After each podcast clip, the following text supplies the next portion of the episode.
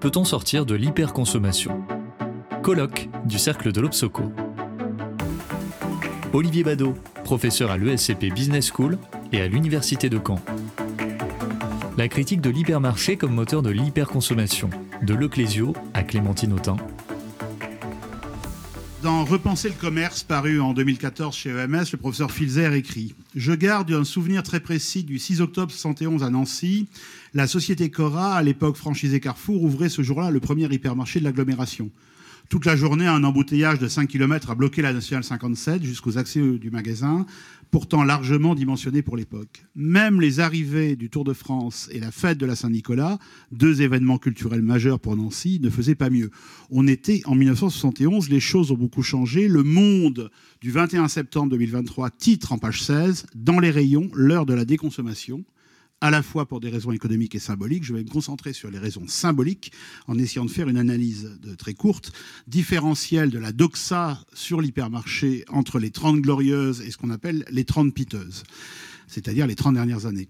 Pourquoi la figure de l'hypermarché a-t-elle muté symboliquement en 60 ans? Alors je rappelle que l'hypermarché, c'est une formule de distribution qui n'a pas été inventée par les Français ni par Carrefour, mais aux USA par Grandway Centers, importée en Belgique en 61 par GB, à Bruges, à Andergen, et à Anderlecht, et ensuite importé par Carrefour en 63 pour des raisons que vous trouverez dans des articles, dans une documentation qui sera dans le document, dans l'article que je vais, vous, laisser dans le cadre du livre.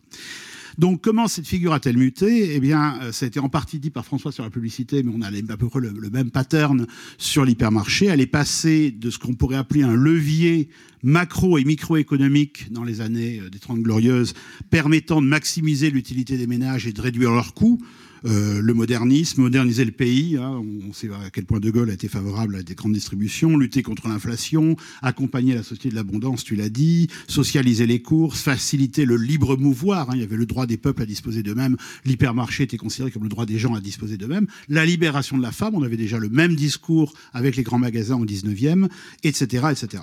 Et on est passé de cette image de levier macro et microéconomique, euh, de, de maximisation de l'utilité et de minimisation des coûts, à une image très très différente euh, que je vais développer, puisque je n'ai pas le temps et je le regrette de faire de tout développer, euh, qui est l'expression de ce que j'appellerais le crime parfait baudrillardien au service d'une domination sociale, voire politique.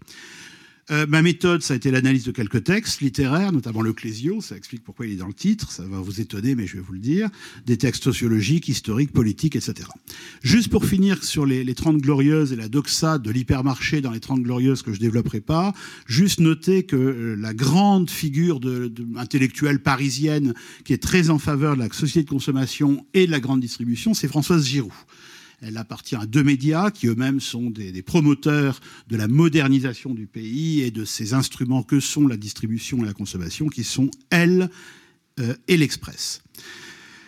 1068 et les crises des années 70 vont retourner la doxa et la figure de l'hypermarché, et c'est donc cette notion de crime parfait baudrillardien au service d'une domination sociale et politique que je vais euh, énoncer ou tenter de démontrer dans cette période-là, déjà à partir des années 40, la grande figure hostile dans le monde intellectuel, puisque c'était un peu l'idée d'aller chercher dans la littérature, euh, à la consommation, à la société de consommation et, et les grands distributeurs, c'est Simone de Beauvoir, notamment dans son livre De retour des États-Unis, pendant la guerre, L'Amérique au jour le jour, paru en 48. Elle dénonce le matérialisme dégradant, la publicité tapageuse et régressive, le gaspillage, l'uniformisation des territoires et des esprits et l'illusion de liberté. Mais surtout, l'ouvrage qui vraiment, puisque là on était un peu dans les prémices, dans les années 40-50, l'ouvrage qui vraiment va dénoncer pas simplement la société de consommation de façon générique, mais l'hypermarché en particulier, est un ouvrage de Leclésio, prix Nobel de littérature, paru en 1973 et qui s'appelle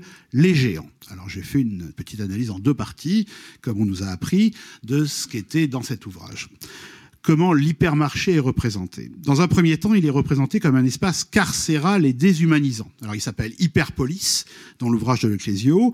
L'espace central s'appelle la salle des nourritures. La, disparition du sens, l'escamotage du sens et des fioritures sur le sens est voulu par Leclésio. C'est un lieu de cannibalisation des âmes et de surstimulation des, des sens.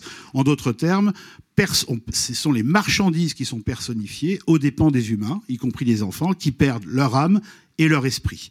Et donc on assiste à une domination du lieu et des produits sur les humains qui deviennent juste des systèmes biologiques D'ailleurs, le, vocabulaire utilisé par le Clésio, c'est ils sont des bouches, des tubes digestifs, des yeux, des mains, mais plus des humains, ce sont les marchandises qui ont pris euh, la dimension humaine. Donc les consommateurs deviennent, je cite le Clésio, des zombies en état d'hypnose, dépourvus de toute lucidité et conditionnés à acheter, guidés par des patrons syntaxiques, patrons au sens de pattern, on, y reviendra au niveau tout à l'heure de l'année sémiotique, conduisant à un conditionnement comportemental qui est dans le texte de l'Ecclésio et à travers les exégètes de ce texte les géants, dignes des dictatures les plus autoritaires et les plus totalitaires. Donc ces patrons syntaxiques ne sont pas qu'iconiques ou textuels, ils sont aussi spatiaux, ils recourent à des stratagèmes spatiaux dans l'hypermarché, ce qu'on appellera nous les parcours clients, les déplacements, euh, le, positionnement des différentes familles de produits, le merchandising, les points chauds, les points froids, etc. Et sur ces thèmes, je vous invite aussi à regarder Pellegrin Genel en 2010, dans un ouvrage qui s'appelle Des souris dans un labyrinthe, qui va dans le même sens, ou Vaca et Boulan en 94, qui parle de l'univers impitoyable du système hypermarché. Ça, c'était le premier point, un espace de cannibalisation et de déshumanisation. Le deuxième grand thème qu'évoque ce livre, Les géants de l'Ecclésio, c'est en fait la cristallisation des différentes forces dominatrices économiques et politiques. Donc pour le Clésio, cet univers multisensoriel, parfois magique, qui aurait dû être une source de rencontres, de beauté, de poésie et d'onirisme, au contraire, c'est un univers d'avilissement, de paupérisation, de minimisation de l'estime de soi, donc on est dans ce que tu disais, au profit d'un seul utilitarisme, tout ça pour mieux tenir à distance les populations d'un embourgeoisement social qui souvent sont les sources des révolutions. Donc on va minimiser au contraire leur moi. Ça rejoint aussi les travaux de Perron les boîtes, en 2004, et de Domas, que vous connaissez sans doute, de 2018. On voit ici euh, une sorte de système volontaire de convergence des intérêts économiques et politiques pour soumettre le peuple. C'est dans tous les cas euh, l'analyse que redéveloppera Rasmont en 2017, qui n'est pas très loin de la théorie du complot.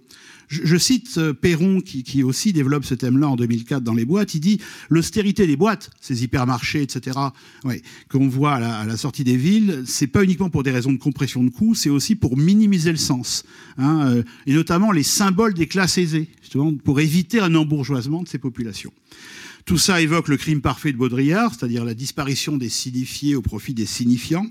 Euh, comme dit Baudrillard, l'hyper, il n'y a plus qu'une hyper-réalité. Je parle sous le contrôle d'un grand sémioticien, qui est le professeur Elbrun. Il n'y a plus de substance. Euh, tout ça conduit à des réponses quasiment biologiques, dit Baudrillard. C'est ce qu'on voit chez le Clésio. Alors pour finir, je voulais dire que c'est ce qu'on retrouve dans l'ouvrage de Clémentine Autain, dont je ne fais pas du tout la publicité, mais je trouvais intéressant de montrer que paru au livre de poche, dans À gauche, en sortant de l'hypermarché, elle reprend l'ensemble de ces thématiques. Euh, mais elle rappelle aussi, comme le Clésio, que si les, les, consommateurs sont soumis dans cet espace cannibalisant et, qui est l'expression des forces dominantes, ils sont aussi, d'une certaine façon, euh, les parties prenantes, mais qu'on ne peut pas leur en tenir rigueur. Je voudrais terminer avant ma conclusion générale, où je vais reciter le professeur Moati. C'est toujours très bon de citer le professeur Moati dans nos présentations.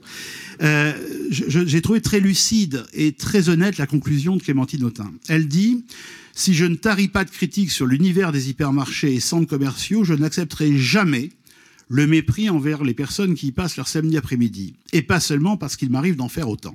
J'y vois le signe d'une arrogance de classe, d'autant que ce mépris vient souvent de ceux-là même qui, dans leur implication sociale, ceux qui ont du mépris pour les gens qui passent leur vie dans les supermarchés et les hypermarchés, euh, ou leurs pratiques culturelles ou leur vote, soutiennent le monde capitaliste et consumériste dont l'hypermarché n'est qu'un lieu emblématique. Les représentations comme les réalités territoriales poussent le grand nombre à s'y rendre et même à s'y disputer les produits. C'était basé sur l'exemple du Nutella.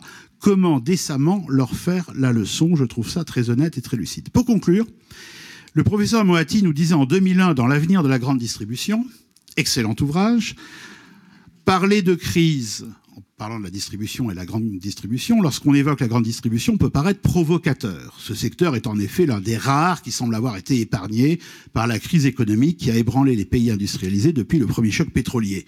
C'était une, tu, valides cette citation.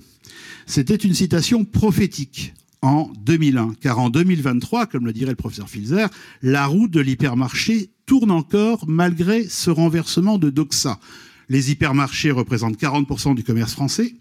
Ils ont une très faible concurrence du e-commerce alimentaire et si on enlève les drives, ça ne représente que 0,6% du commerce français. 0,6%, le e-commerce alimentaire.